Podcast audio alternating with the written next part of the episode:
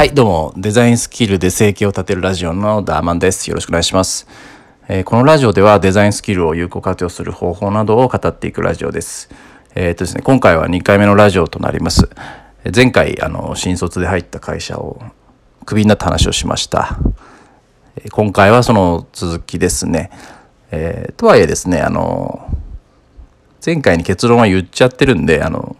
要点はそこだけになりますね。あの、結論と言うと、もう、あの、僕がですね、あの、上司との、あの、クーラー戦争といいますか、クーラーをつけたり消したりっていうことをですね、繰り返してて、クビになったっていうことですね。あの、詳しく話していきますね。えーまずですね、あの、会社の中に、あの、まあ、部屋の中にサーバーが置いてあってですね、まあ、それで、あの、気温を下げるためにクーラーガンガン会社としてかけてたんですけども、まあ、当時の僕はですね、サーバーがあることをですね、そのことを理解してなくて、もうクーラーをガンガンかけてる意味がわからなかったんですね。だから上司の目を盗んでというか、まあ、こっそりかな、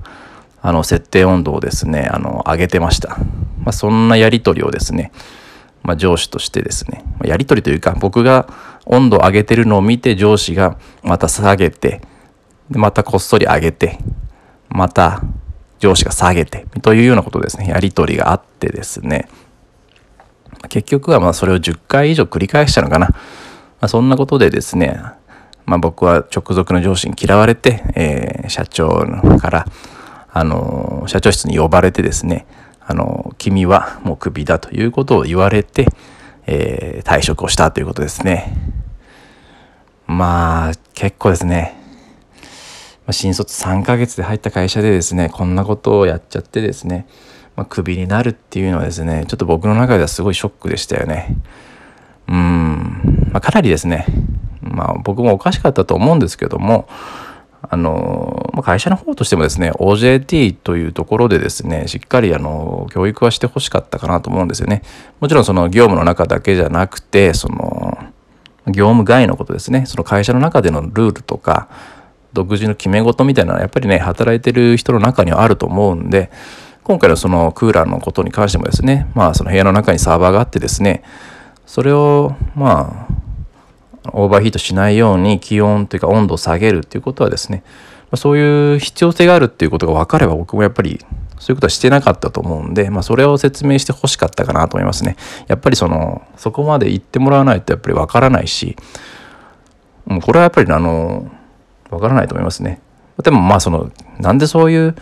あの、めちゃくちゃ寒い部屋なのかっていうこと自分から聞けばよかったんですけども、まあそこがですね、ま、当時の僕はなんかあの、できなかったというか、まあ、まあそうですね、なんか聞くっていうことは、なんでしなかったのかなと思うんですけども、まあそういうちょっと、まあ歯車がうまく噛み合わなかったところはありますね。それが原因になったということです。まあ、社会人としてですね、その求められる行動もですね、まあ、学生レベル、まあ、学生レベル以下なのかな、ちょっとその、うん、明らかにですね、ちょっと幼稚なところでしたね。まあ、しょうもない理由でですね、クビになってですね、あのー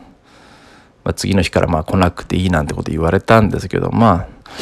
まあ、どうなのかな、まあでもその会社としてですね、まあ、レベルがどうだったのかなっていうことなんですよね。そのまあ、結局、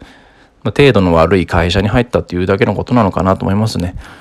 えーまあ僕はですね、ただ当時のことすっごいこれ悔やみましたし、まあ、自分責めましたね。でもまあ今はその全くま気にする必要がないかなと思ってます。そのま強がりとかじゃなくて、あの、会社が上で社員が下のような態度で、まあ、社長からちょっと、まあちょっと最後の首を言い渡される時ですかね。まあ、そんな態度も感じられたんですよね。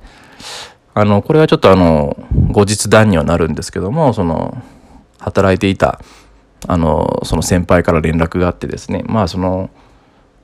君が辞める前までにその3ヶ月間ぐらいの中で10人ぐらいが辞めてるんだよ、みたいなことをですね、さらっと言われてですね、うわ、そんな、そんな会社かよ、みたいな感じでですね、やばいなっていうのは気づいたっていうのがありますね。まあそれを言い換えるとやっぱりその人材というか人をあんまり大切にしてない会社なんだなっていうのを感じましたし、まあ、そこを早々に結果的にクビになったのは良かったのかなみたいなのは後で感じましたね。まあ、やっぱり人を大事にしてない会社なんだなっていうのはちょっと分かります。だからまあその辞めてですね1ヶ月もした頃には気持ちをリセットしてですね、まあ、次の職場で頑張ろうかなっていう気持ちにもなりましたね。まあ、たとえですねあのクビになったとしても、まあ、自分を責めないでいることがすごい大事です。やっぱりその僕が新卒で働いてる時っていうのは、まあ、会社がやっぱ強いというかその会社に入ること自体が大事でやっぱりそこで働いてサラリーマンとして収入を得るっていう考えが当然の世の中でしたしね、まあ、今その個人で稼ぐ方法っていうのはそのいろいろありますよねそのブログで稼ぐもそうだし、まあ、YouTuber になるもそうだし、まあ、いろんなそのネットビジネスっていうのはあるからその一概にその会社員になることだけは正解じゃないと思いますからね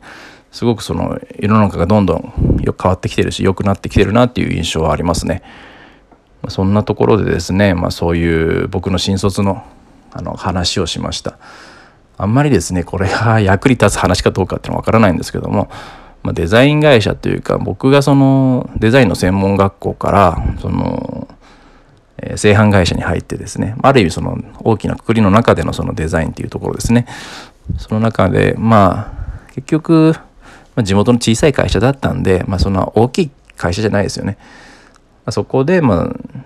まあ、人材というかどれぐらいその人を大事にしてるかなっていうようなところもですねちょっと今回の話の中で伝えれたかなとは思いますね。まあ、全部が全部そういう会社ではないと思うんですけども